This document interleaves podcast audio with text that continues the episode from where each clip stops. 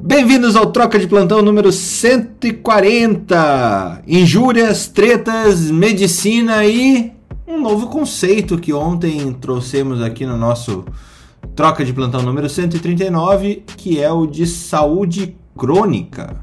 Saúde crônica.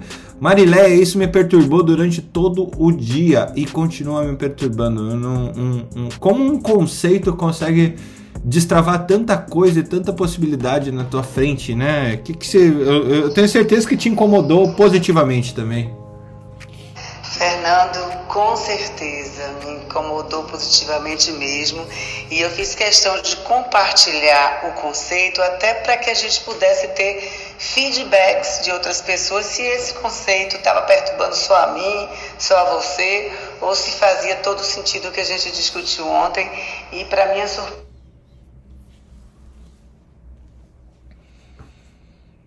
Bolsonaro dizendo que faz todo sentido. A, a mandei para algumas pessoas que têm assim um, um, um, poder de comunicação de massa nessa área de saúde, mas na parte de nutrição, que achou fantástico é, é, é, esse conceito. E mais uma vez, Fernando, aqui no Troca, a gente trazendo novidades e mudando conceitos, né? Então, a princípio, quando você colocou ontem, eu tomei um susto assim, fiquei, o que é que eu vou pensar desse conceito? Porque tudo que é novo, sua mente fica trabalhando aceleradamente para entender. Mais rapidamente, eu absorvi que a gente fala muito mesmo de doença crônica e a gente precisa mesmo é de saúde crônica, é dessa sustentabilidade é, é da saúde das pessoas e é a, a saúde crônica mesmo, e não e, e, fazer planos e projetos e, e programas específicos para a saúde crônica. Mas foi bem positivo o retorno ontem, por isso que eu te falei no, no privado que eu queria fazer questão de publicar no LinkedIn, no Instagram, no Facebook, nos é, é, é zaps dos amigos particulares, para entender o retorno deles do que estava achando daquele conceito. E eu busquei pessoas não só de gestão, mas pessoas do dia a dia mesmo, que gostam da, da, da vida saudável, para entender se fazia sentido e fazia todo sentido mesmo, tá? É, olha que legal, Marília. É, é como. Eu, eu, me senti assim, quase como um adolescente que aprende uma coisa nova que só sabe daquela coisa, sabe? Foi super legal mesmo, porque é, acho que as pessoas que, que se contaminaram aí pelo, pelo tema saúde crônica, se a gente for ver, ontem a gente falou, aqui em cima tinha umas 8, 9 pessoas, uh, umas 40 no programa, e agora já estamos em centenas de pessoas falando sobre saúde crônica. É, e essa exponencialidade do, do assunto, quando ele faz sentido, ele vai propagando rápido, né? muito rápido. Então é, é a nossa função continuar a fomentar o assunto. Até eu voltei a correr. Então, eu ia falar fotinho do Messias na frente do espelho, meu Deus. É, é. E outra coisa, Fernando, eu acho que a gente organiza, é, é, é conceito nada mais do que organizar as nossas ideias de, de, que possa ser transmitida de forma mais clara. Então a gente discute aqui o ano inteiro, eu, eu discuto há alguns anos a questão da longevidade saudável, da longevidade saudável, e quando você vem com um conceito que resume e que ao mesmo tempo chama atenção pelo crônica, quando você vê o conceito, você vê, poxa, que interessante, é mais uma forma da gente impactar as pessoas para o entendimento e para a importância do assunto que é a saúde é, a longevidade. Então, de forma saudável e nada mais justo do que chamar isso de saúde crônica, né? Uhum. Felipe, você como um cara de doenças agudas, que é infectologia, é, eu sei que você foi procurar teu tênis empoeirado de corrida. Como é que se sentiu com isso? Com saúde crônica? Tirou você da zona de conforto ou tá, tá tudo bem? Tudo segue como, como planejado? Tudo segue dentro do elevador. Ele, ele tá em chamada, Fernando. Tá ah, o meu não tá, tá aparecendo isso, sabia? Mas não tá aparecendo. Não, dele tá aparecendo. Tá aparecendo pra ele, tá em chamada. Agora. Então vai você, Messias. Como é que tá? Como é que foi o seu reencontro com, com as pistas? Fernando, o, o, sinceramente, cara, eu, assim, eu sempre gostei muito de esporte e a gente sempre usa muita desculpa, né, cara? Ah, tô trabalhando muito, ah, tô com filho novo tal. Aí ontem eu cheguei do trabalho até um pouquinho mais tarde, né? Eu cheguei em casa, a Marina e eu fui olhar o celular, a Marina me mandou uma mensagem falando que estava na, na, mãe dela, né? E a mãe dela mora uns 3, 4 quilômetros daqui. Aí eu cheguei, inclusive eu peguei e estava indo pra lá, pra casa da, minha sogra. Aí eu voltei e falei, não, não vou de moto. Voltei. É, falei, vou, eu vou correndo. Aí eu troquei, passei em casa, troquei de roupa e fui correndo. Até quando eu cheguei lá, a Marina falou, aí é, ela falou assim, e aí tal, você tá todo suado. Eu falei, ah, não, vim, vim caminhando e correndo. Ela, como assim? E, e, digo mais, Fernando. Eu, o, o susto dela foi. Não, porque assim, sabe, a gente fica cansado, né, cara? Você sabe como é que é começo de, de, bebê novo, é punk, né, cara? Umas madrugadas da vida. E digo mais, o negócio é tão contagiante que eu e a Marina nós combinamos de caminhar hoje com o Matheus. Nós vamos pegar o carrinho e vamos caminhar. Nós dois hoje já temos combinado. É, é, é, é, contagiante o negócio. Que legal. Vou, vou... Tá vendo aí, Fernando, como, como é gratificante ouvir isso que o Messias está falando e como é gratificante todos os dias ah, os feedbacks que meus pacientes e alguns amigos me dão nesse sentido, da gente ser um, um, uma fonte, digamos, de inspiração para uma vida saudável. Eu acho que é esse exemplo que, que, que vale tudo, vale tudo. É, eu acho que não tem mais espaço para cardiologista gordo, né? Ou endocrinologista gordo, como, como é, na, eu já vi minha mãe é, meus familiares falando, cara, eu não vou naquele cara, o tamanho dele, e ele falando em de emagrecimento e endocrinologia, como é que eu vou confiar em alguém assim? É, esse, esse tema sempre foi meio que tabu, né? Tipo, eu vou num cara que prega saúde, mas ele não vende, ele não, não, não executa o que ele prega, a confiança do paciente ela diminui, né? Vamos combinar que é um tanto ridículo, né? Você vai num cara lá gordão e ele diz para você, olha, você tem que perder peso. Fala, poxa, é ridículo até. Mas bastante comum, bastante comum, infelizmente. Mas é, é, não é uma caça aos gordos, isso não é uma gordofobia, gente. Nada a ver com isso. A gente tá falando vida saudável, né? Vida é uma questão saudável. de vida saudável. É uma questão de vida saudável e, querendo ou não, é uma questão de comunicação.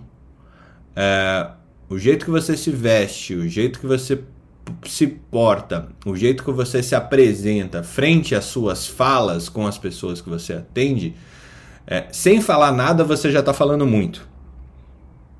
Então é, é, é, uma maneira de comunicar sem abrir a boca, né? Quando você tem essa é, quando você demonstra autocuidado, é, você vai inspirar autocuidado. Acho que a Marilé faz isso constantemente no, no Instagram dela e várias outras pessoas fazem isso é, com bastante frequência e, e realmente inspira, realmente propaga, né?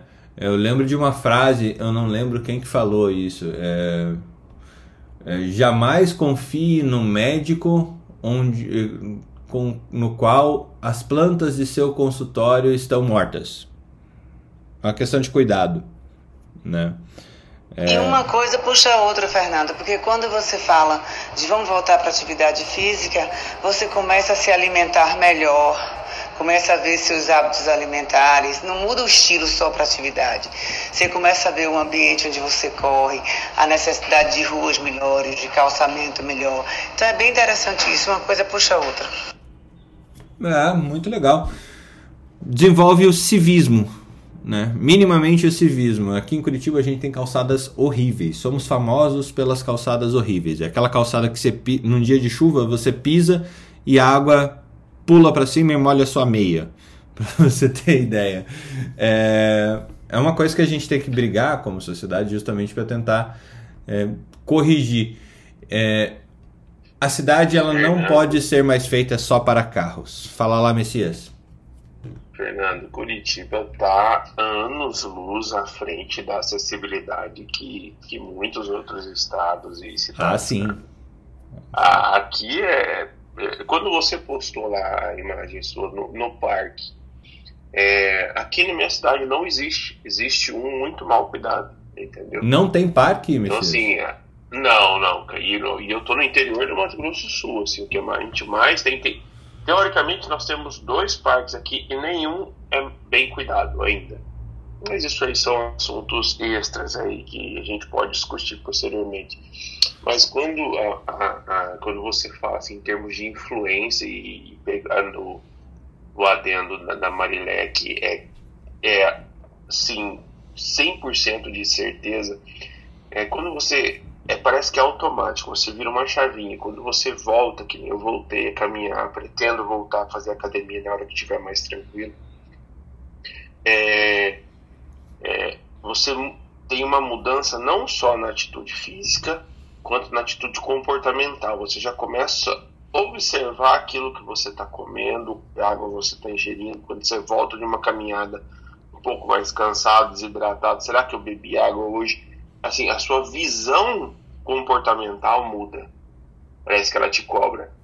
Entendeu? Ô, ô, ô é, é. Messias, isso que você falou aí nesse, nesse instante, quando você falou assim, ah, eu vou voltar também para musculação quando der, eu lembrei, assim, de um fato que eu achei muito interessante para a gente ver o olhar e a percepção da turma jovem. Meu filho de de 20 anos, esse fim de semana, quando eu falei, vamos correr, fazer atividade, que meu marido acaba se envolvendo em outras coisas e, e não colocando tanta prioridade nisso aí, mas é, os meninos tentam acordá-lo. E aí, na hora que ele falou assim, não, é que eu tô com um ritmo muito puxado no hospital, o hospital tá muito isso, o hospital tá muito aquilo, meu filho falou, pai, quem tá errado aí é o hospital, quem tá errado aí são os diretores ou as chefias desse seu hospital porque se eles não percebem a necessidade de você ter um tempo e um horário seu, que não vai alterar em nada o, o, andamento do hospital, muito pelo contrário, vai te tornar uma pessoa mais saudável do ponto de vista é, é, é, é, é de saúde, né? De redundância.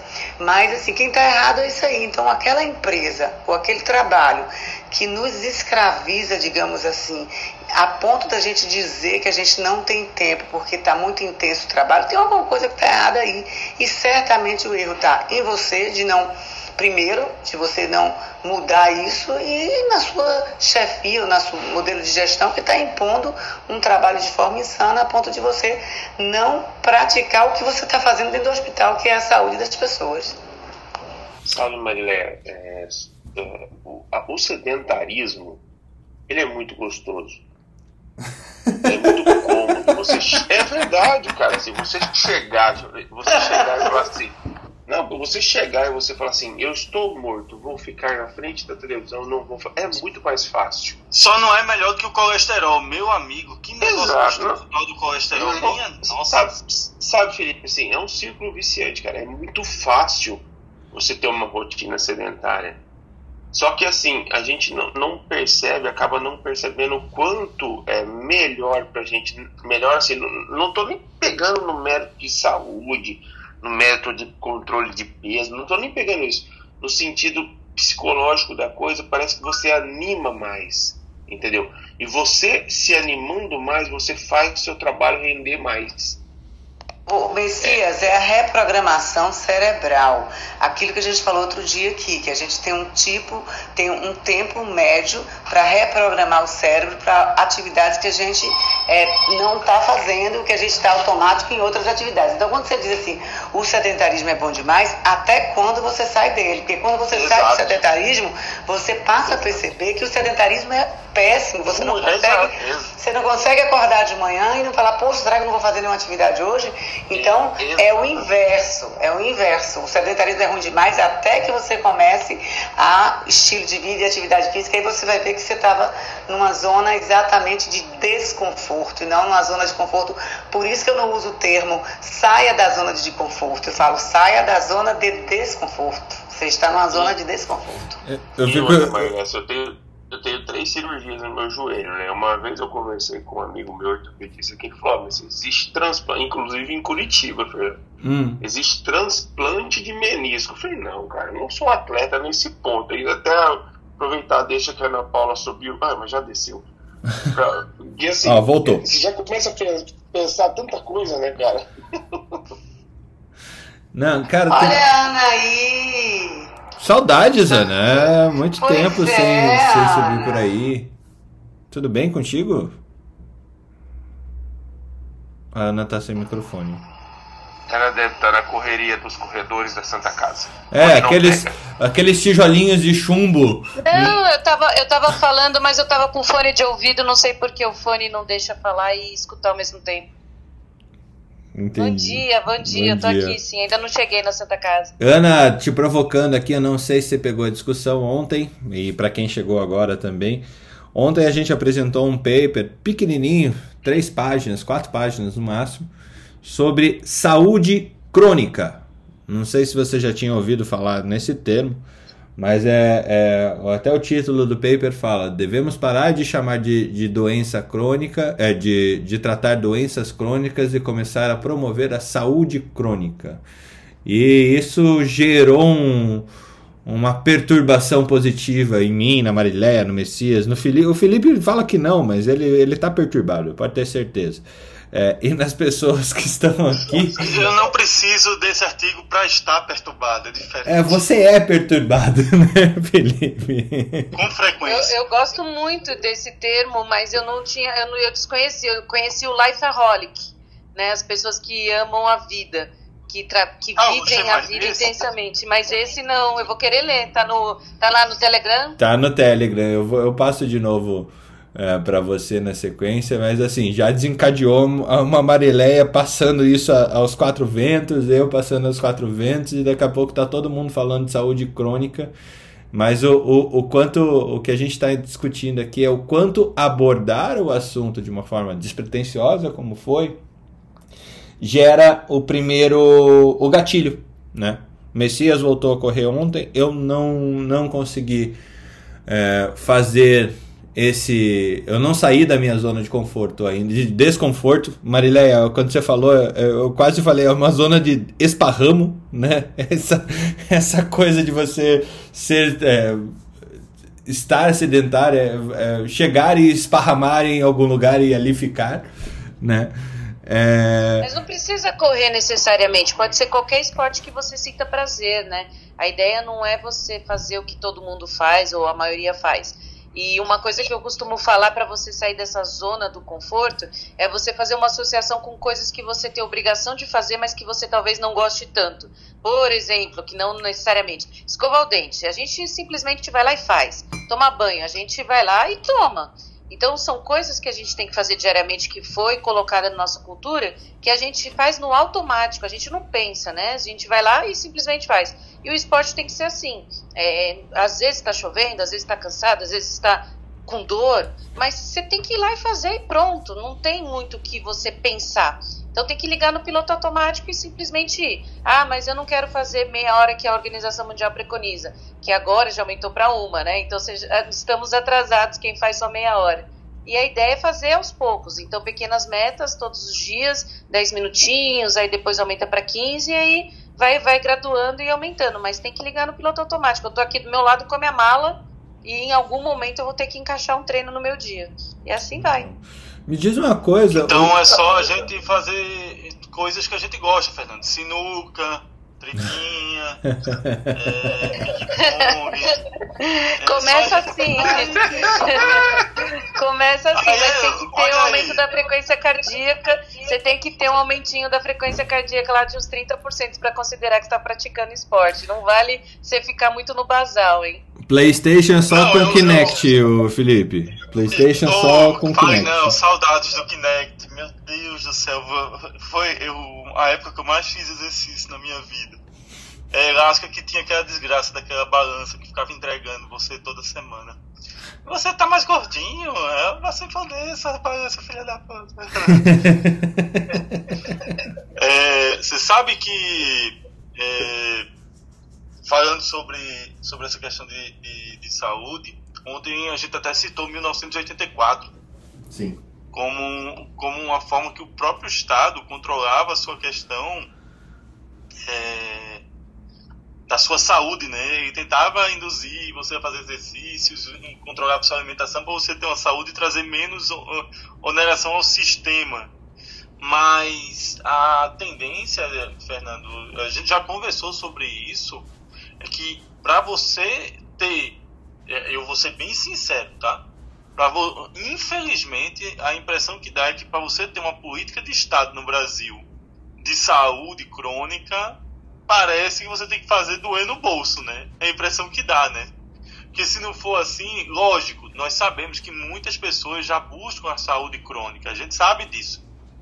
Mas ainda não é uma realidade para a grande maioria da população. O Brasil cada vez mais vai ficando obeso, o Brasil cada vez mais vem se alimentando pior, devido à falta, muitas vezes, de dinheiro para comprar proteínas de forma adequada e a risco de ingestão de carboidrato. Então, assim, ah, é uma discussão muito ampla, muito ampla. Acho que a gente tem que pensar não só no problema em si, mas como vamos buscar as soluções dentro da nossa realidade. Acho que esse é o grande ponto. Eu acho fundamental. E uma realidade que chega em todos os lugares. É, eu acho fundamental essa discussão e hoje a gente está sem médicos do trabalho aqui participando, a Débora acabou de entrar.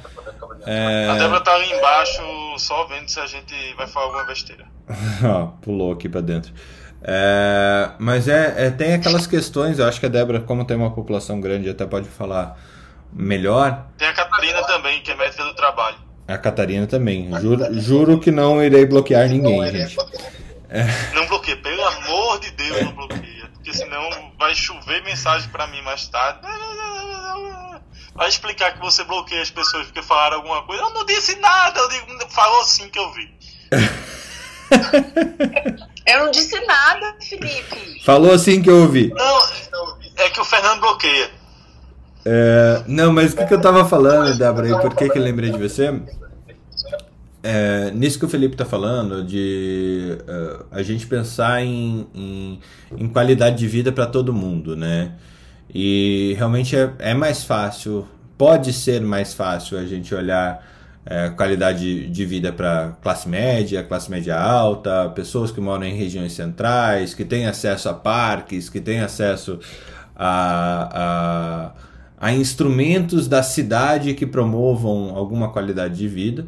Mas enquanto isso, por exemplo, pegando Curitiba, nem vou olhar para São Paulo, vocês que olhem para São Paulo, porque eu não conheço esse contexto, é, mas olhando para Curitiba, Curitiba é uma cidade de 2 milhões de habitantes, a cidade e 4 milhões e meio de habitantes a, a, a grande Curitiba, né? Que são 60, 60 é, acho 49, 59 municípios, alguma coisa assim. Uh, e aqui ainda é fácil, né? As pessoas que moram nesse, nesses municípios em volta, de vez em quando elas demoram duas horas para chegar no local de trabalho dentro da cidade, dentro da cidade de Curitiba. É, e aí fica aquela dúvida, né? Se não for no trabalho, aonde que essa, em que momento do dia essas pessoas que têm grandes jornadas conseguem fazer atividade física? Como que você tem isso lá na, na, na Gerdau na, ou nas empresas que você já trabalhou? Bom dia. Então, Felipe, é, uma vez eu levei um, um, professor da USP, que é educador físico, Douglas, que eu vou chamar ele para conversar aqui com a gente. Ele é sensacional e foi super legal. É, eu acho que tudo é uma questão de hábito. Ai, mas Débora, você fala isso porque você mora em tal lugar. Aqui em São Paulo, a gente tem uma contingência de praça com instrumentos para fazer ginástica ao ar livre incrível, que é uma das melhores do mundo, e o professor Douglas falou isso, tá? Isso em todos os bairros, tá? Do, do, dos periféricos aos centrais, dos mais abastados aos menos abastados. é, eu percebo isso muito de questão de hábito. Eu, eu pergunto para os operadores. Obviamente que as pessoas que, que gastam duas horas de transporte, elas vão ter menos tempo. Mas também tem muito a questão do hábito. Eu vejo longas jornadas médicos. Meu marido, ele trabalha todos os dias 12 horas por dia menos sexta-feira, e ele faz atividade física exausto. E não é só uma exaustão física, uma exaustão mental. Então, assim, quando eu peço para os operadores descerem dois pontos de ônibus, quando eles pegavam ônibus antes, é, quando eu falo para minha é, faxineira subir as escadas, pelo menos uma vez por semana, sete andares de escada, é uma questão de hábito, tá? Eu acho que a gente é, modificou muitos hábitos ao longo dos anos. E, e, é, e aí eu vou citar aquele estudo que, a gente, que eu falei para vocês Ilha Bela, de crianças do. do é, que são escola, uma escola pública. É uma questão de hábito. Hoje as crianças elas não conseguem pular. Ontem tive que ficar treinando com meu filho polichinelo e ele fazer ponte, cambalhota e ficar se equilibrando com uma mão só. Porque a gente não está estimulando isso mais. Então, assim, é lógico que eu torço e vibro para que as pessoas façam atividade física nas suas, é, nos seus empregos, né? Mas a gente tem que ver que a realidade do Brasil nem a metade é contratado CLT. Então, quando você não tem uma contratação CLT, você não responde a normas regulamentadoras, não precisa ter médico do trabalho. Tá? Então, os trabalhos informais, a gente tem que divulgar isso, é, são nos postos de saúde, que eu, eu trabalho é, em postos de saúde, e eu falo para as pessoas que trabalham no posto de saúde que a gente tem que fazer ginástica, que a gente tem que andar um pouco mais a pé, que a gente tem que tomar 10 minutos de sol por dia. As pessoas esqueceram disso completamente. Elas, e Débora. E, e, complementando, Fernando, o que Débora falou, quando a gente disse que um assunto puxa o outro, olha aí as cidades de 15 minutos, onde se reorganiza o trabalho, as vias e o trabalho, para que as pessoas possam, no raio de 15 minutos, caminhar, andar e ir para o trabalho sem necessidade tanto de pegar ônibus para qualquer coisa. Tem um funcionário, exemplo também do que Débora falou, do desejo, da vontade, do propósito, tem um funcionário do hospital que ele tem lá no hospital, ele é, ele, ele é o, o, porteiro, o segurança, ele vai correndo todo dia, volta correndo todo dia, tem lá um banheirozinho que ele toma o banho dele, mas ele vai correndo 8, 10 quilômetros por dia e de volta para o trabalho. Então, assim, o que eu estou falando é que a gente precisa, nesse pensamento de mobilidade ativa, de vida saudável, de mudança de estilo, a gente tem que ter um olhar para muitas outras coisas que precisam mudar. A questão mesmo da mobilidade é fundamental para que a pessoa se torne ativa, inclusive pelo que Débora falou, você morar em São Paulo, que você tem duas horas dentro do ônibus para ir, duas para voltar, a gente também tem que pensar nesse olhar, nessa perspectiva, né, gente? Muito bom, muito bom. Jair, fala lá, você que é um malhador logo, logo de manhã, todo dia, só pim, a gente ouve o barulhinho do, da academia. Bom dia, bom dia a todos. Bom, 6 quilômetros para conta mais, vamos embora. Boa!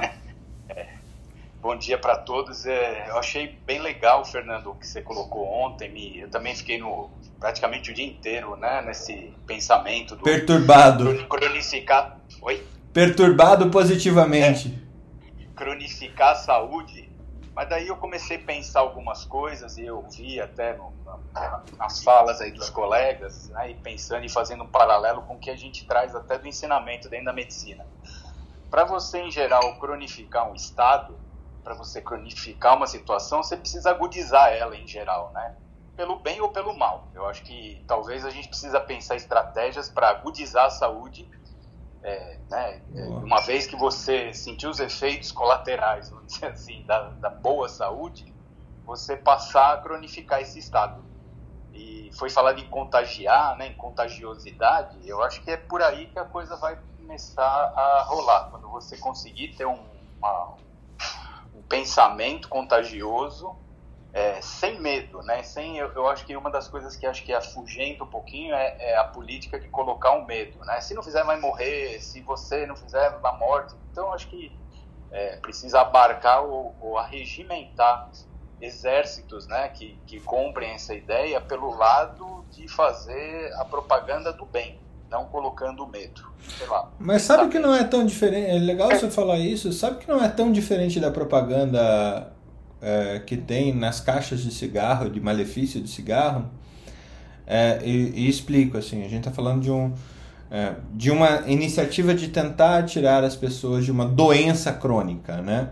É, e, e essas constantes, esses constantes é, empurrões, ele faz a pessoa pelo menos contemplar o fato de parar de fumar. Ah, então, ah, não sei, a Ana, como médica do esporte, deve ter esse olhar também. É, a gente tem vários empurrões, vários gatilhos, várias iniciativas tentando pouco a pouco trazer as pessoas também para o lado de boas práticas de atividade de saúde, é, boas práticas de qualidade de vida, né? É, tem um, uma linha de estudo que é super legal, ela deriva da, da psicologia, para falar a verdade, é, e da economia, então economia comportamental, é, onde você vai olhar é, os nudges. Os nudges são esses pequenos empurrões que você dá dia a dia em populações, justamente tentando é, contaminá-los, contagiá-los, é, para que eles façam aquilo que é mais saudável. Né? Eu não sei se né, vocês têm a acrescentar com isso, Ana Paula, Débora, Ana, é, Carolina Carvalho. Eu, eu gostei dessa parte, eu estava refletindo quando o Jair falou sobre a, o contágio, né? E eu vejo que isso realmente acontece no dia a dia quando você está nesses momentos mais desanimados e alguém te convida para praticar alguma coisa, principalmente os esportes coletivos, que eu vejo que é muito comum o futebol do, dos meninos, né, no fim do dia, aquele grupo do, do hospital que se reúne para poder fazer um jogo ali contra, né, os enfermeiros, enfim, que acontece às vezes aqui na residência. E eu acho isso muito interessante, principalmente quando você é, tem uma pessoa ali que você vê que não é tão ativo e você consegue, ó, precisamos de você no nosso time.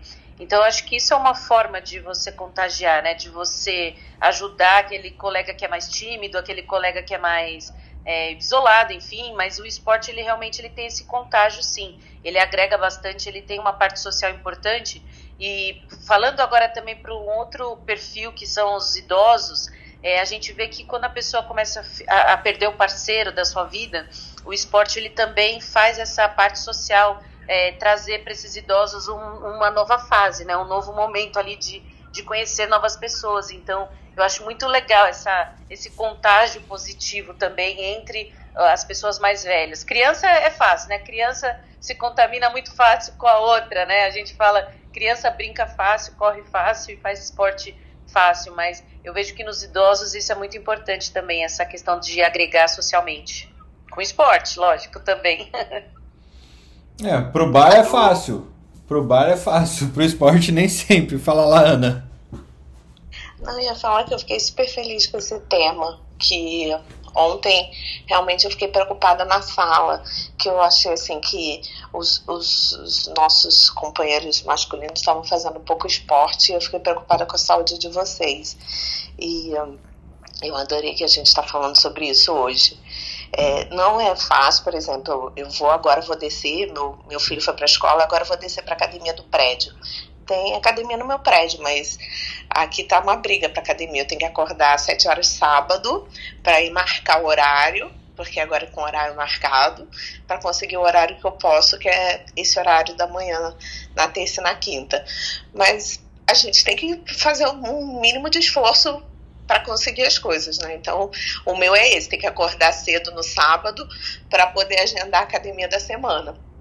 Mas é, a gente tem que ir procurando maneiras de encaixar na rotina. Eu agora estou me vestindo, vou descer, vou ficar ouvindo vocês lá e fazendo academia. Então eu acho que é muito bom a gente falar sobre isso, porque pelo menos isso que você disse, fica uma vozinha lá dentro lembrando, nossa, eu tenho que dar um jeito de encaixar isso na minha rotina e ficar imaginando uma maneira. Super atrasado. E, e, e Ana, é, vou até puxar deixa que você falou assim vocês não têm noção que nem assim a, a, as palminhas que a Marilé deu, a, que a Débora falou, a, palavra, as palavras que você escreveu lá, que legal, tal. Isso aí impulsiona a gente a continuar fazendo. Vocês não têm noção assim, é, como é legal, cara, assim que as frases que vocês colocaram, que o Fernando colocou, isso, isso impulsiona a gente. é, é, é, só puxando a deixa, Fernando, eu não sei se vocês já chegaram a ler, eu estava lendo algumas coisas há, há uns tempos atrás sobre influência social, sabe? É que é, uma pegada hoje do marketing é essa influência é, social que as pessoas hoje da mídia ou sempre tiveram e hoje as pessoas que a, o alcance que as redes sociais hoje nos dão, né? A gente poder gerar uma a, a repetição dos nossos atos, ela, ela simplesmente direciona ações para as pessoas, entendeu? E eu vejo isso hoje que nem a Marileia, ela posta lá que no fim da tarde ou no começo da manhã ela correu. Então essa repetição dos atos dela que, que direciona ações para gente. É, e, e, outra coisa que, que a gente tem as estratégias, né? Eu acho que algumas pessoas já deu ter aquela a segmentação precisa, você ter um maior engajamento. Isso passa a fazer parte de tudo, entendeu? Aí você fala, putz, isso aí é usado para venda, isso aí é usado para marketing pessoal. Não, cara, isso é usado para tudo. tudo. Você cria um engajamento tudo. pessoal, você cria um, um, um, uma, uma segmentação.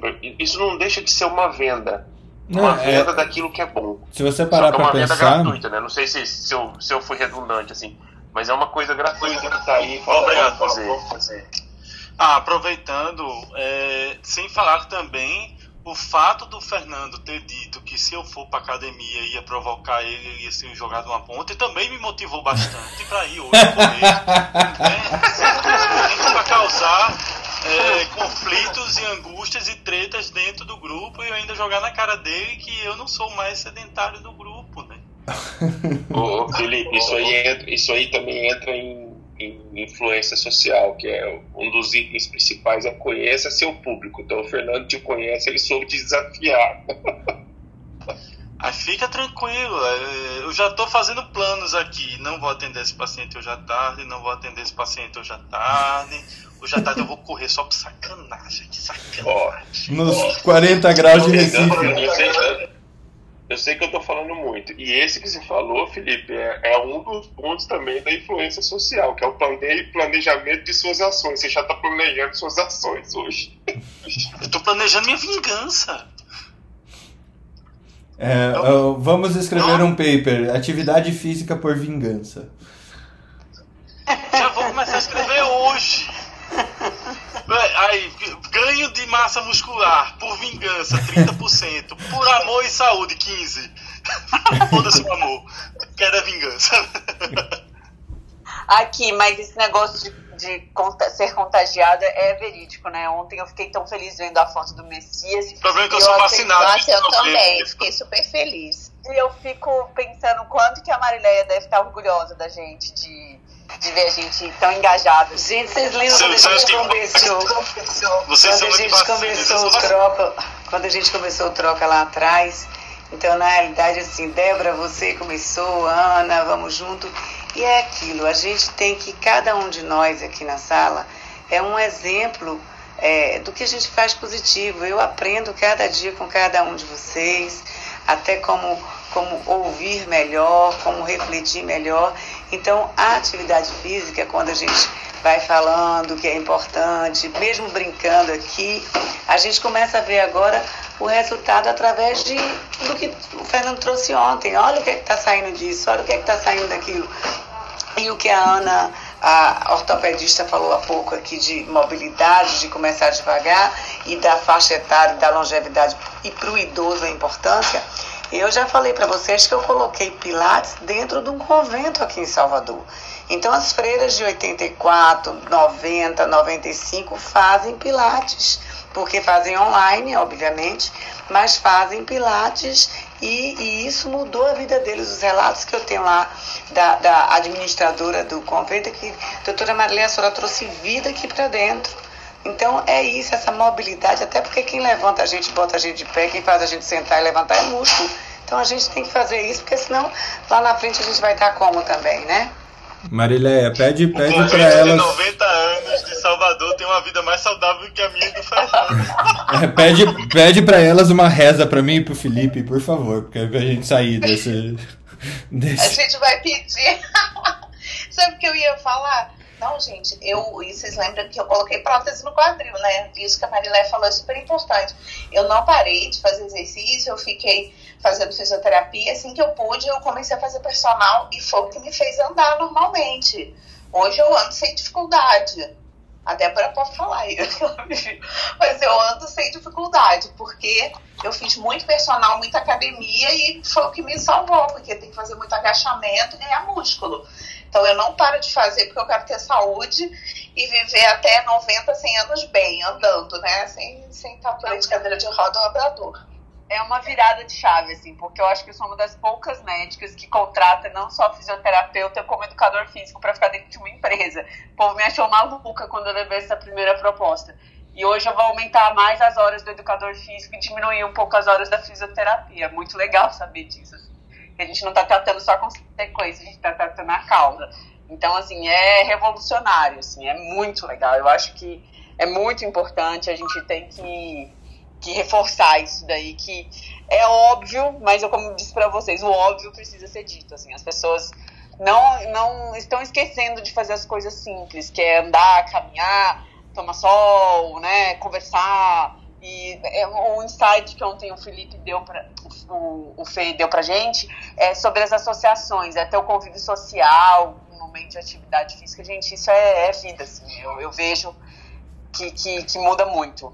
Eu até queria ter perguntado para Ana Simões é, se lá na. Eu não conheço o prédio da Santa Casa lá em São Paulo, assim como não conheço da maioria das faculdades e hospitais. Eu não vejo hoje hospitais associados com essa prática de saúde, né? Sendo que a definição de edifício hospitalar ela é um ambiente de saúde.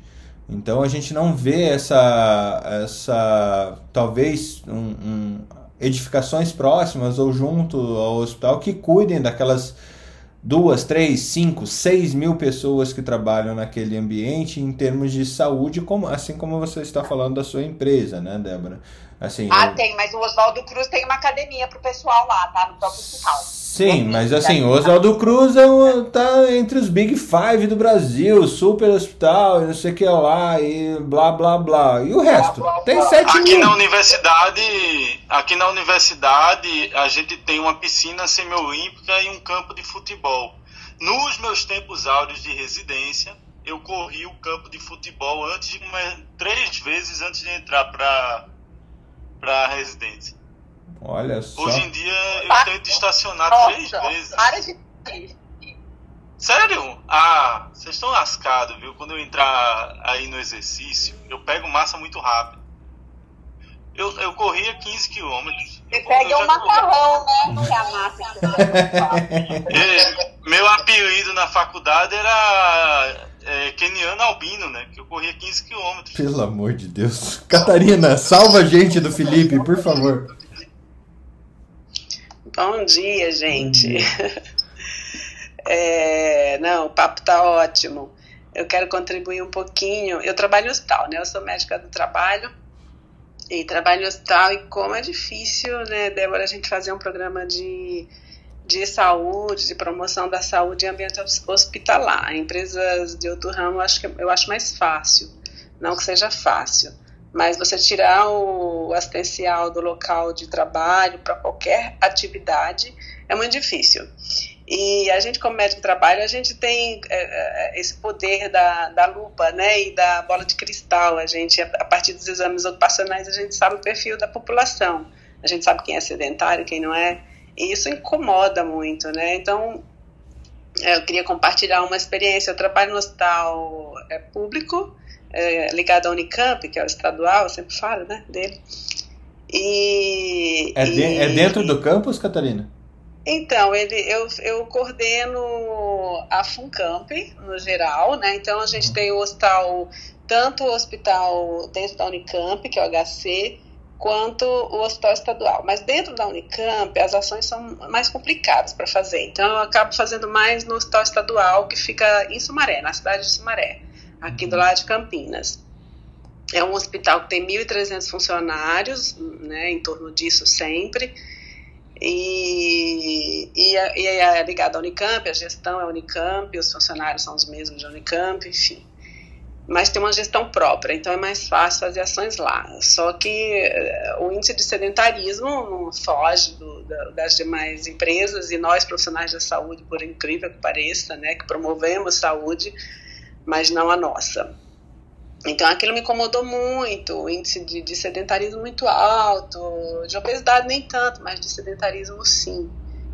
E aí as redes sociais nos ajudam nesse momento, né? E temos o 6 de abril, que é o Dia Mundial da Atividade Física, que nós médicos do trabalho precisamos comemorar muito e fazer ações nesse dia tal. Tem o SESI que nos ajuda, tem parceria com as empresas é, e dá para fazer uma ação bem legal. E aí eu coloquei, eu, era, eu sou coordenadora lá, médica, então eu coloquei na minha rede social, ah, vem aí a, a primeira semana uh, de atividade física do Hospital Estadual Sumaré, né? Aí a minha chefe imediatamente, que é isso que você postou, né? Eu falei, ah, então, tive a ideia, já postei, agora vai. Agora não tem como voltar atrás, né? Agora já não foi. Tem como voltar atrás, porque o pessoal já começou a curtir, que legal, quero participar tal. Eu chamei virada esportiva, né? Primeira semana, primeira virada esportiva do RES. Aí a minha chefe me chamou, meu gerente de RH, né? E, e, a diretoria gostou da ideia e a gente promoveu essa semana. Gente, foi muito legal. A gente reduziu, pelo menos durante dois anos, a gente reduziu o índice de sedentarismo nos controles dos periódicos. Isso ficou bem evidente, o feedback foi maravilhoso.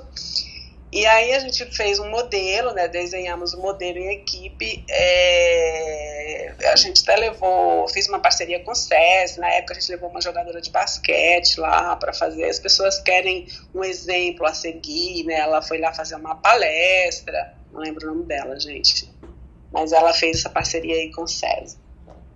E a gente fez uma, uma semana inteira de atividade física. Então eu pensei, vou levar, porque às, às, vezes as pessoas não sabem o que fazer também, não sabem nem que gostam de, e que modalidades existem, né? É, o hospital a gente pega tanto o pessoal da higiene, de limpeza, quanto médicos, né? Passando por, por administrativo, por assistencial, por enfermagem, todo mundo. Então é um público muito misto, né? E a gente, eu queria contemplar a todos. Então eu, eu chamei as academias, eu chamei a academia de balé, fiz uma apresentação de balé que foi a coisa mais linda do mundo, lá no meio do hospital. Inclusive filhas de funcionário que fazia balé, foi lá, se apresentou e foi lindo. Os pacientes desceram para assistir, muita gente chorando, né? E aqueles movimentos maravilhosos. Então, muita gente foi para o balé. É, trouxe de tudo, capoeira, zumba, várias modalidades. E a gente fez é, eu, eu, com, com o fisioterapeuta, professor de educação física, a gente estava todos juntos. É, daí eu trouxe da Unicamp, né, o pessoal de, de estudantes mesmo, para parceria. E a gente é, fez o pessoal pular corda dentro da UTI. Vocês não têm noção como foi bacana, sabe? Médico participando, enfermagem pulando corda no cantinho da UTI. Claro que as orientações, olha seu joelho, né? Você está sedentário, vamos lá com cuidado. No jardim, o pessoal da higiene. E aí o feedback foi muito legal. E a gente terminou com uma caminhada. Eu fiz uma caminhada num domingo de manhã, é, ali perto do hospital, tem uma pista de caminhada bem legal. A gente fez uma caminhada e isso virou rotina. As meninas me chamam, principalmente o pessoal da higiene, que que não tinha não tem muito acesso ao pessoal de, de, nível econômico mais baixo, não pode pagar academia, não vê muita uh, perspectiva né, de fazer atividade física, é caro, eles acham isso e a gente tem que mostrar que não é caro, né, que o caro é a doença, né, vamos promover, adorei o, te, o, o tema, né, vamos do, promover saúde crônica. E as meninas me mandavam mensagem para a gente não fazer só nas campanhas. Eu comecei a fazer essa caminhada aos domingos. Eu saía, eu moro em Campinas, saía para Sumaré, para fazer caminhada com essas meninas pelo menos uma vez por mês e foi fantástico, fantástico, fantástico. A diretoria participou da primeira caminhada. As demais eu fui com, com, com o pessoal que queria, né? Mas a gente reduziu drasticamente o índice de sedentarismo durante dois anos mas esse trabalho precisa ser contínuo, né? Uhum. Então, depois de dois anos, a gente uh, fez essa, culminou com a caminhada, mas no meio a gente fez, uh, além dessas apresentações pontuais, a gente fez uh, campeonatos, né? Se inscreveu, o pessoal se inscreveu para jogar vôlei, ou para correr, ou para caminhar, a gente fez competição. E a partir dali muita gente saiu do sedentarismo. E de vez em quando eu coloco nas minhas redes sociais que eu estou fazendo uma atividade física, aí alguém fala, olha, doutora, eu estava no sofá, vi que você colocou aí sábado de manhã, domingo de manhã, estou saindo agora também. A gente precisa dar um exemplo realmente. E a gente, como médico do trabalho, tem essa não, não só uh, é a saúde do colaborador, mas a gente pode falar para o nosso gestor, né, que é o aumento de produtividade, né? Saúde e aumento de produtividade também andam juntos. E agora a gente está uh, ah, inaugurando a pista de caminhada na Unicamp. Então, depois eu conto aí dessa experiência. A gente vai fazer uma corrida virtual. Estamos programando para ver se a gente consegue fazer atividades lá dentro da Unicamp, no HC, porque ali é mais complicado. A população é muito grande, são mais de 4 mil funcionários só nossos, só Funcamp. Então é mais complicado, mas depois eu conto para vocês essa experiência. Muito legal, baita, baita case. É, Catarina, fica o convite para você ou para a gente conversar, para escrever esse case na Academia Médica, justamente para que mais pessoas possam é, entrar em contato. Acho que a gente tem um problema sério no, nos hospitais é, com a equipe assistencial em geral, porque é, a gente entra no loop do trabalho, né? jornadas de 12 horas muitas vezes, é, e, e fica fácil de achar desculpa, né? Isso. Fica muito fácil de achar desculpa. É, e, mas é um baita case. Se você não tem ele inscrito, escrito ainda, é, pô, seria muito legal publicar ele aqui na Academia Médica e, e tornar ele público mais público ainda. É, vou, vou pedir, não sei se a Carol está aqui hoje, mas eu vou falar para Carol para gente, para eu te instruir como fazer isso. Seria bem bacana. Tá, tá bom. Eu, eu, eu tenho mais ou menos, né, o que eu tenho escrito é o que eu fiz de projeto para o hospital. Mas vocês me orientando, a gente pode é, fazer isso. É... Vai ser um prazer fazer isso. É a história, o importante é a história, o que, que foi obtido, é como você contou é, a gente não tem o rigor científico dentro da academia médica na forma de compartilhar aquilo que a faculdade não conta, aquilo que a medicina do trabalho não te contou e você teve que executar mesmo assim, né? Então, eu acho que são, são caminhos que, que a gente dá possibilidades, dá ferramentas para que outros médicos do trabalho e outros profissionais que trabalhem com a saúde do, do, do trabalhador de hospital, por exemplo, possam se inspirar é, e, e, serem atores locais que, que executem essas atividades em suas regiões, em seus hospitais. Débora, ia falar alguma coisa? Nossa, muito sensacional, Catarina. A Catarina é minha chefe aí num dos grupos de WhatsApp que a gente tem de, de hospital. E ela é sempre muito bondosa nas suas ações, nos seus conselhos, nas suas dicas muito feliz em ver esse case, viu, Catarina? Tô bem orgulhosa, assim, a medicina do trabalho aqui bombando, hein, Fernanda? Ah, Pode eu... falar que, que é médico dual, que só encaminha ao ginecologista, ao cardiologista, a gente aqui faz, hein? Não, não muito... Débora, a gente, a nossa especialidade tem muito a contribuir, muito, muito, muito a contribuir com a promoção da saúde. Mas a gente precisa levar realmente essas, esses. E eu não sou sua chefe nada, hein? Eu tô ausente aí dos WhatsApp, tô muito ausente porque eu tô, me, tô é, empenhada em melhorar a saúde do trabalhador, assim, de uma forma gritante. A gente tá fazendo muita coisa legal, depois eu compartilho com vocês. Então, eu estou bem ausente, mas a nossa especialidade tem muito a fazer nessa área de promoção da saúde e a gente precisa levar essas boas práticas. Débora, parabéns pelo seu trabalho também que eu acompanho. É, eu acho tão legal esse, essa questão de MIGs do, do, da medicina do trabalho. Tipo, a Débora e o Alex normalmente são os MIGs da medicina do trabalho. Que bom que você está aqui conosco, Catarina. É bem, bem legal mesmo.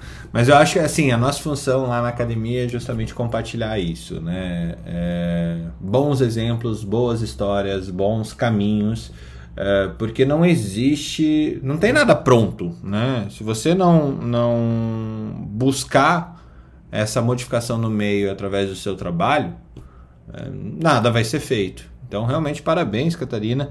Legal de ver uma, uma pista de caminhada sendo inaugurada é, com é, bem cap Seria legal da gente ter a, a, foto da fita sendo cortada. Catarina, tenta provocar uma foto da fita sendo cortada, assim. Um novo investimento executivo desse hospital é uma pista de caminhada. Isso seria uma baita mensagem, para falar a verdade. É, pode ser bem legal. É uma fita, uma tesoura grande e a foto. Faz, pode fazer toda a diferença, viu? Ah, beleza. Obrigada pela sugestão. Podem enviar sugestões que eu aceito. A gente vai fazer isso em breve. É, já está sendo programado o evento, a pista está pronta. Então, ah, boa ideia. Vou fazer é, o registro fotográfico para compartilhar com todos. Compartilharei nas minhas redes sociais também.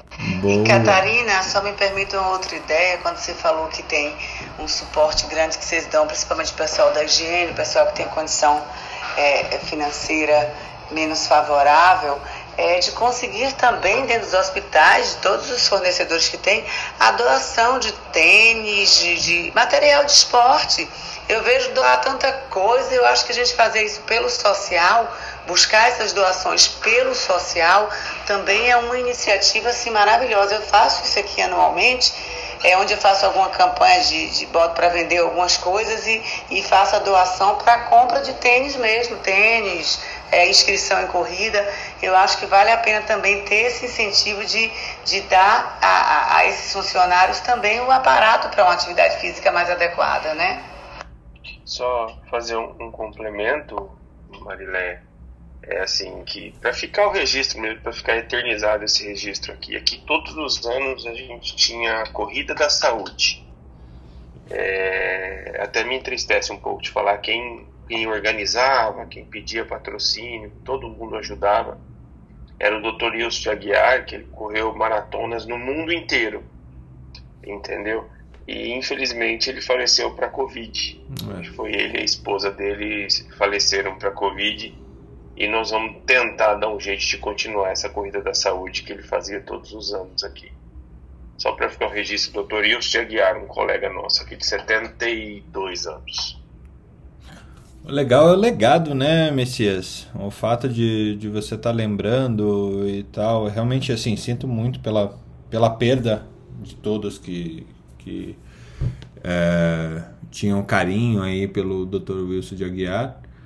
É, mas o legado, você vê, para você. Pra gente é, matutar um pouquinho, legado não quer dizer riqueza, não quer dizer grandes obras faraônicas, não. O legado do Dr. Wilson acabou sendo, fora o legado da medicina, que provavelmente ele deve ter deixado grande, é, esse legado de inspirador de, de atividade física que você lembra hoje é, é, é maravilhoso, para falar a verdade. Maravilhoso.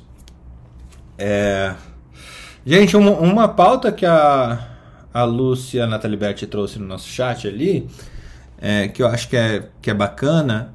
Uh, a gente que é linha de frente com o paciente, na hora que, que pensa atividade física para ir até o hospital, andar 3, 6, 10 quilômetros até o hospital, ou 5 para ir, 5 para voltar, é, a gente se depara normalmente com hospitais não preparados para você tomar um banho, para é, atender no hospital após essa atividade física de, de para ir até o local, né? Para se movimentar em vez de estar dentro do carro para ir até o hospital. E, e daí tem uma, uma provocação que eu queria fazer aí para vocês. É, se esse mundo, é, o mundo executivo de terno e gravata, ele estaria, deveria cair, né? Pensando que as pessoas têm que se movimentar e terno e gravata é, não é o melhor, melhor traje para isso. É, e do nosso lado, a gente já falou do, do jaleco contra é, o jaleco como carreador de infecções bacterianas, mas o jaleco também como, como uh, peça de roupa que atrapalha a atividade física também deveria cair. O que, que vocês acham disso? Fernando, eu acho que tudo é estrutura que se disponibiliza também para aquele funcionário. Por exemplo, a gravata já caiu, né? A gente já sabe. E esse olhar para o vestimenta para o trabalho também já caiu muito, Fernando. Já caiu muito, não tem mais essa exigência formal do terno e gravata. Eu acho que, primeiro, estrutura, segundo, se de fato faz sentido mais essa formalidade com esse tipo de vestimenta. É, é, é, é lá na empresa mesmo, na sede nacional da, da, da, da seguradora, no, no, no, lá no, na cobertura tem academia e tem banheiro e tem estrutura para que o funcionário possa fazer sua atividade física sim. Então eu acredito que a questão de vestimenta tem mudado, já mudou, a gente vai, principalmente a turma jovem que não, não aceita esses padrões é, é, é de roupa, tem que ser lógico, no mínimo uma, uma, uma roupa adequada, lógico, mas não esse padrão de terno e gravata. E mesmo que se tiver esse padrão de terno e gravata, que você tem estrutura sim, de banheiro para tomar um banho é, no intervalo, às vezes você fala, ah, não dá tempo para almoçar em casa, então naquele horário de almoço você sobe, dá uma corridinha na esteira, dá uma, uma, uma, uma faz alguma musculação e tem um local para tomar banho. Eu acho que tem que pensar nisso sim, principalmente nos hospitais agora, né? Olha, enquanto eu fazia minha vingança aqui, estava planejando minha vingança, eu baixei dois, dois programas de audiolivros já escolhi quais são os livros que eu vou escutar hoje durante a minha corrida. Que eu gosto muito de leitura, então, em vez de botar música, que é uma coisa que eu adoro, eu vou botar audiolivros. Já escolhi dois livros que eu tenho como objetivo acabar eles enquanto eu corro, né? E estou fazendo isso com raiva na voz, obviamente. é... Mas achei umas coisas interessantes aqui. Já baixei de novo meu velho programa da Adidas, que tem as minhas, minhas corridas antigas aqui. Minhas pedaladas e minhas corridas. Vê que coisa legal, tá tudo aqui salvo. Gente, eu depois a dessa eu 2017. preciso fazer alguma coisa. eu preciso fazer alguma coisa. A última, a última foi em 2017, meu, do meu. Era Run Statics antigamente, agora é Adidas. Como assim? Ô, Fernando, é... Fernando. Ô, Felipe, para de estar se autogratificando, auto aí, por favor. Eu não estou me autogratificando. Estarei mais tarde me autogratificando. Mas agora não. Eu só estou preparando minha autogratificação. Entendeu? Deixa eu saborear a vingança da forma como eu saboreei. Tá bom, bonitão. Aqui, Fernando, tem um outro desafio. Aí, retomando a questão da mobilidade ativa. É, a Catarina pode até confirmar, assim, nossas maiores preocupações no âmbito hospitalar, de acidente de trabalho, é pérfuro cortante e queda, principalmente das técnicas de enfermagem que caem no trajeto porque tem um buraco na rua, tem Caramba. desnível. Então, assim, até para a gente estimular a atividade física nesses horários aí, nesses interhorários, é, é bem complicado. Então, assim, quando eu também trabalhava no hospital, eu, eu chamava as meninas para a gente fazer caminhada de 15 minutos, que era o que eu me propunha a elas, e a gente conseguia revezamento na UTI e tal. É, a gente tinha esse desafio. Então, assim, foi puxada a minha orelha, chamou a engenharia para consertar pelo menos dentro do hospital. Mas a gente tem esse desafio aí, viu? As ruas esburacadas, quebradas aí, são desafios ainda para o médico de trabalho. Duas perguntas. Ó, eu tenho um desafio para o grupo aqui: marcar todo mundo fazer um troca fazendo exercício ao mesmo tempo. A gente já fazendo exercício fazendo troca. Adorei, eu sempre falei. Eu sempre já vendo o Fernando. a todos aqui no Isso me pareceu um bacanal, um, com, com uma combinação de um bacanal, Ana. Isso é o pós-pandemia, né? Já tô aqui na esteira. Mas dá pra falar. Vamos fazer aqui em Salvador esse encontro. Vai ser atividade física ou vai ser bacanal? Que eu fiquei confuso. Os dois são atividade física, Felipe. Não, só pra me organizar direitinho aqui.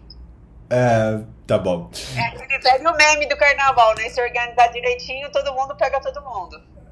É. Não, e assim, organizar a roupa, né? Ou não. Por que, que eu falei na palavra bacanal? Normalmente desanda depois dessa palavra. é, Catarina e Débora, vocês trabalhar, trabalham e trabalharem em hospital. Uh, eu ainda persisto com, com um questionamento. é, a respeito de. A gente falou muito sobre colaborador, colaborador, colaborador.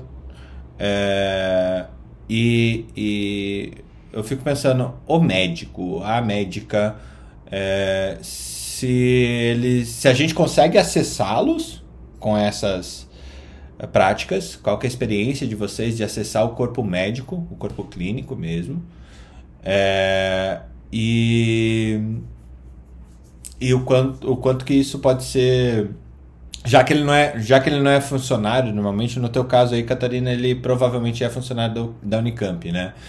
Mas é, principalmente em hospitais que o médico ele é hospitais de corpo clínico aberto é, será que a gente como que é o processo de acessar uma pessoa que não tem exatamente um vínculo com o hospital Fernando, é aquela velha história, né? O povo que já faz, você não precisa nem corrigir, é o que a Catarina falou. Quando a gente faz o periódico, a gente já vê que a pessoa faz atividade física e é um grande desafio para a gente quando a gente vai implementar algo de mudança de hábito. É, quando a gente abre uma academia num, em alguma indústria, alguma empresa, sempre os primeiros frequentadores já são aqueles que faziam. Então a gente não tem um grande ganho, né? A gente agrega só o valor. E o, o desafio dos médicos, assim, de sensibilizá-los para o início de atividade física é sempre através da dor. É após um infarto, é após um susto, após uma cirurgia, a perda de algum familiar. E é muito complicado, porque a adesão é baixa e, e, não é constante. É, a gente tem aquele filete de de, que, de quem já faz e é aficionado e vai fazer sempre. A gente tem aqueles que ficam em cima do muro, faz final de semana, sim, final de semana não, e aqueles que não fazem. Aí eu nem divido 33, 33, 33.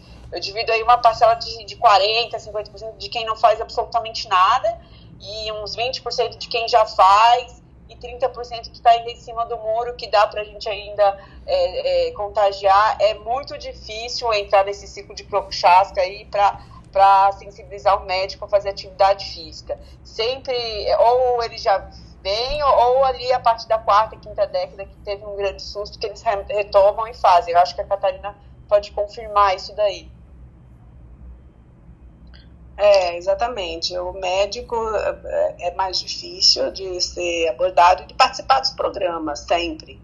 Mas uh, depende da abordagem que você faz, né? Então, assim, aquela coisa do. Até no exame periódico, quando eu comecei a trabalhar no hospital, o médico não fazia exame periódico. A gente sabe da obrigatoriedade, mas é muito difícil levar médico para fazer exame periódico. Então eles não iam, era um problema, a gente não conseguia fechar as metas de periódico porque não tinha médico, né? Eles não faziam. Eu comecei a vir final de semana, à noite, para porque desculpa muitas vezes, ah, eu venho aqui uma vez por semana, dou um plantão, vou embora, não tenho tempo, etc. Então eu aumentei a, a, o meu tempo e eu fiz questão de eu fazer os periódicos, porque tudo depende da abordagem que se faz, né? Para cada profissional você tem que ter uma abordagem certa. E para o profissional médico, é, isso não foge. Então, assim, primeiro que ele olha para você, médico do trabalho, acha que você nem é médico, né? Então, a gente tem que mudar essa percepção. Ah, a gente está aqui só para cumprir tabela. Já tive médico falar, agora eu posso rasgar esse aço, né? Então, assim, isso foi. E aí, é, com muita paciência, eu ia explicando o que, que era a medicina do trabalho, mandei no intranet, né? Mandei em alguns canais que os médicos tinham acesso, é, falando do que, que é a medicina do trabalho, do que, que é. Então, tudo é um trabalho muito longo, né? Você não consegue nada do dia para a noite para atingir toda a população. E aí eu consegui, é, com conscientização, primeiro demonstrar para o médico o que, que era a medicina do trabalho. Foi o primeiro trabalho de conscientização que eu fiz lá dentro do hospital e conversando com eles. Eu ia na, na, vou na emergência, ainda vou, né? Vou na UTI, vou na emergência, converso, questiono sobre a qualidade de vida do trabalho dele, sobre a qualidade do trabalho deles. É, vou conversar com, com o pessoal da radiologia, pergunto como que é o posto de trabalho, se está doendo. Eles, eles me olhavam estranhamente no início, né? Porque o médico, principalmente o Unicamp, gente, isso que não fica gravado, mas tem uma postura, né? É, ele põe uma, uma uma capa de vidro ao redor dele que parece que ele é inatingível. É, é uma maneira, a gente sabe que é uma maneira de se proteger, mas é muito difícil você atingir, são quase inatingíveis. Mas eu fiz primeiro esse trabalho de conscientização do que, que é a medicina do trabalho e que eu estou ali para olhar para ele também, que ele é um ser humano precisa de cuidado. Então, esse foi o primeiro trabalho. Disso durou mais de um ano, para a gente conseguir trazer os médicos para dar importância à medicina ocupacional. E aí eu comecei a fazer é, diagnóstico de, de doenças, né, de hipertensão, nódulo de tireoide, algumas coisas na, no, no exame periódico. E a gente passou a ter uma relação realmente saudável entre médico e, e medicina do trabalho. Foi um trabalho de concentração. Depois, a, nessa na campanha, nessa campanha que eu fiz da virada esportiva, eu lembro muito bem de uma frase porque eu vou nessas campanhas, eu vou nessas visitas, nem sempre eu vou de jaleco, assim, eu vou de roupa normal, né? E aí eu lembro que eu fui abordar uma das médicas, que eu estava abordando todo mundo, eu e a equipe, para fazer um exercício naquela semana, né? Então, uns pulavam corda, outros faziam alongamento, e eu fui falar com essa médica que não me conhecia, e ela olhou para mim assim falou: Eu sou médica, não vou fazer isso. Aí eu, ah, que legal, eu também sou médica. Ela me olhou assim, o que você tá fazendo, né? e aí eu falei, vamos conversar. tipo, eu sou médica, não, não, me, não me chame, porque isso não é pra mim, né? Aí eu falei, vamos conversar. Aí chamei ela para conversar, falei de trabalho. Ela, nossa, que legal. Aí ela acabou fazendo, participou. Então tudo depende da abordagem mesmo, né? E de você se mostrar, mostrar a importância da sua especialidade do que está fazendo, que é por ele né, que você está fazendo. E aí, então, foi esse trabalho de conscientização. Você consegue, hoje eu faço periódico de todos os médicos. Eu não tenho mais ausência de médico nos meus periódicos, tá? Legal. Mas, uh, quando eu faço essas ações de, de qualidade de vida, eu consigo a adesão deles, inclusive nas é, competições, eles vão, participam. É, hoje eu não tenho mais esse trabalho. Agora, eles são todos realmente são, a gente é concursado, né? A maioria é concursado, outros têm um contrato por tempo indeterminado, são CLTs, mas a gente tem aí uma parcela que, que, é, que é autônoma. A gente tem a turma da anestésio. E essa turma, eu confesso que eu não consegui ainda trazer para o programa, porque eles são não são seritistas, não passam por mim por, nos periódicos, então eu não consegui contemplar essa, essa turma, mas é uma pequena, só uma equipe de anestésico tem lá. Mas eu pretendo depois, uh, não sei ainda como, que estratégia, não descobri uma estratégia para trazê-los uh, para as ações, para colocá-los nas ações e, e ter so, esse controle. Sorteia a máquina de café, Catarina. eu cheguei a proibir o café dentro do, do hospital, dentro da sala, quase me mataram. Não, mas também. Tá... Né? Depois você eu, não sabe por que o povo não quer ir lhe ver, tá vendo? Catarina, Aí é também. É. Catarina, ah, você proibir, Catarina, você proibir café para radiologia, isso é um crime, é um, é um crime, crime né? gravíssimo. Mas sabe por quê? Eles estavam se queimando, estavam tendo queimadura, tinha que brincar por queimadura. Eu falei, gente, mas isso não faz parte da atividade. Vamos para a cantina, não é proibir café. Tome café na cantina. Eles fazem café, levam a cafeteira, faziam café nas copinhas. E aí me chega um monte de acidente de queimadura. Eu falei, não, vamos recolher tudo. E aí ficaram bravos comigo e tal mas no fim entenderam. Agora hum, café só na cantina. Eu fico imaginando a Catarina voltando para casa, o pneu do carro murcho. É... Mais ou menos isso. E a Débora, realmente, essa, essa, esses acidentes de trajeto, né, os entorces, os, os, os, buracos nas rodovias, nas, nas vias públicas, a gente tem um pouco disso. Mas o maior problema, o maior buraco, o maior acidente está dentro da cabeça de cada um, né? Eu sempre falo isso para eles.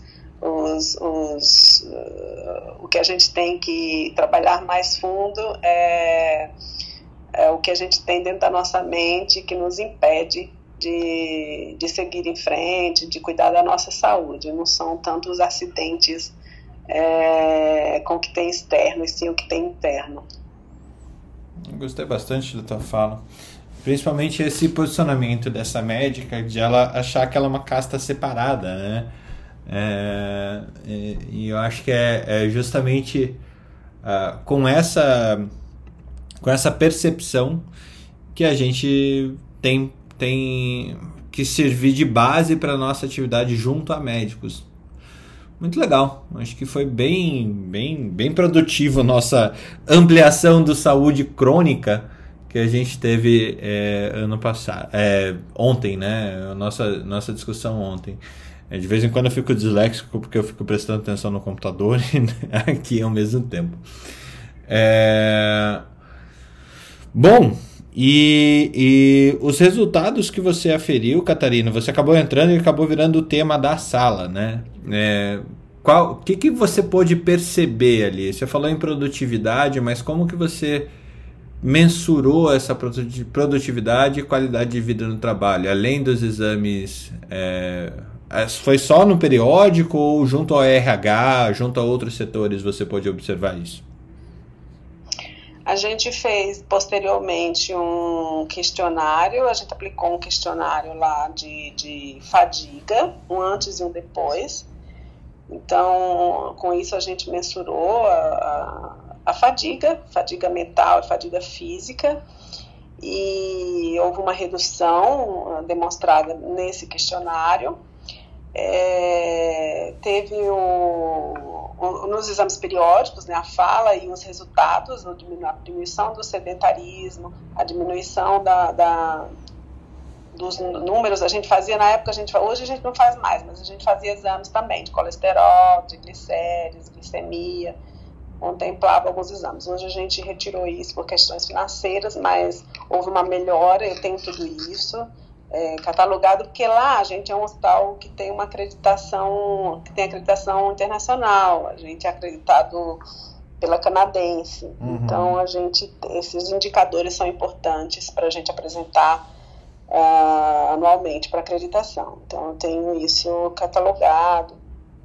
E, além disso, os, os gestores, né, os supervisores de área, é, relataram que houve um aumento da produtividade, principalmente após uh, os eventos que foram feitos internamente, uh, no trabalho na lavanderia hospitalar, lavanderia hospitalar e cozinha hospitalar, né, que são duas áreas onde a questão econômica é bem importante.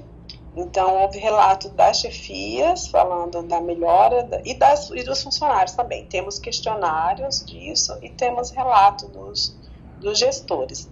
Então, a gente mensurou de, de várias formas. Que legal. Muito bacana mesmo, muito bacana mesmo e, e, pô, parabéns pelo trabalho, realmente fica, fica o convite de compartilhá-lo é, conosco, com, com a Academia Médica. Você falou uma coisa, eu preciso te avisar isso, se, se você... É, o, o, esse programa é, é gravado, é, então, se tem alguma. A, a, a, parte que você falou assim, ah, tomara que não esteja sendo gravado, ele estava gravado, se quiser eu posso retirar da, da gravação. É... Não, eu falei de propósito.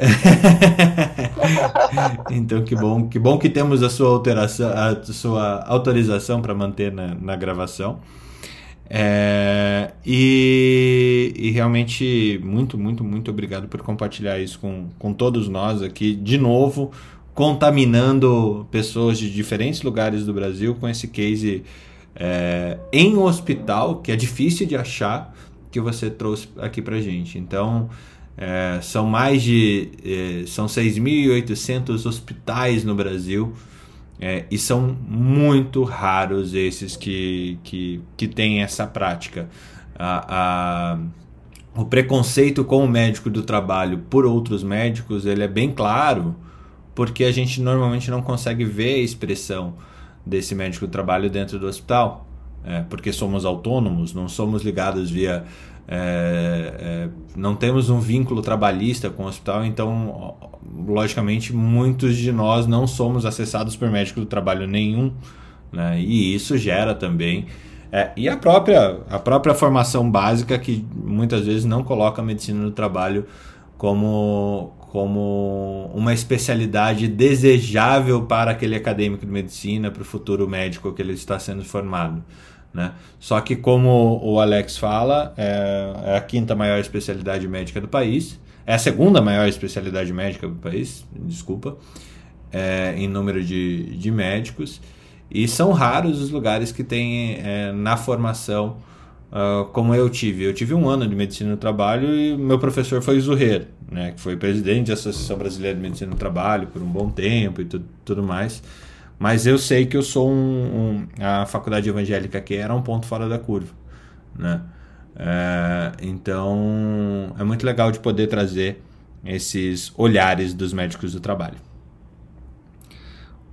Um, dando sequência, antes da gente ir para os finalmente, tem um convite aqui para todos vocês. Hoje à noite a gente vai continuar falando de, de saúde crônica de uma forma, saúde crônica dos médicos, né?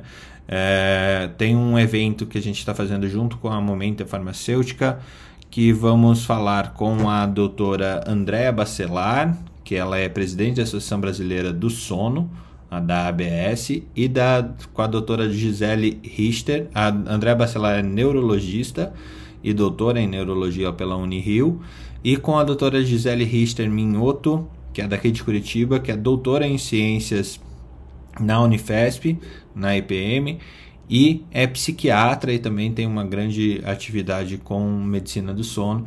É, a gente vai falar sobre o impacto da pandemia no sono e na saúde mental é, dos médicos brasileiros, trazendo cases internacionais, cases nacionais, o que, que a ABS tem é, visualizado aí sobre os hábitos de sono e insônia e utilização de, de medicamentos pela, pelos médicos e pelos demais profissionais de saúde e como que isso impacta na saúde mental. E obviamente esse tema de atividade física ele impacta também na qualidade do sono. Então fica o convite para vocês. Quem quiser é, o link chama ali no, no Telegram ou aqui no, no, no Clubhouse mesmo que eu passo para vocês. É hoje às 19h30 da noite. Uh, notícias inadiáveis. Temos aí microfone aberto. Quem quer dar a primeira coisa que a gente não pode deixar de falar? Messias? Eu gostaria de perguntar para Marileia que acho que o governador de lá instituiu o passaporte vacinal para algumas para alguns locais, acho que locais que acumulam pessoas, tipo academias, essas coisas. Só não, não falou quando. Acho que eu, eu li essa reportagem ontem. Ah, você está sabendo de alguma coisa, Marilene? Estou aqui terminando a endoscopia, botaram no meu ouvido que eu vi meu nome. Não estou não. Tenho que ver isso aí. Tá bom? É. Eu vou ver se eu acho a reportagem e eu coloco ali no, no Telegram. Eu vi que no Rio de Janeiro também estão instituindo passaporte vacinal, né, Messias? Mas daí com o viés de, de turismo, né? Não, ali, ali na, na, na, na Bahia, é, o, o governador, ele, para locais de acúmulo, assim, sabe? É, academias, é, restaurantes, as coisas é, e tem alguns outros pontos. Aí eu até, eu até marquei essa reportagem para mim, sempre eu vou perguntar para Marilé se ela tá, tá sabendo da repercussão disso lá, mas foi ontem à noite, cara. Essa reportagem eu li ontem à noite. Tá bom. É... Felipe, notícias do dia. Você disse que tinha muita treta. Quer deixar as tretas para amanhã ou quer adiantar a treta de amanhã? Fora essa que você vai falar que correu 10 km para esfregar na minha cara, que eu não vou conseguir correr hoje.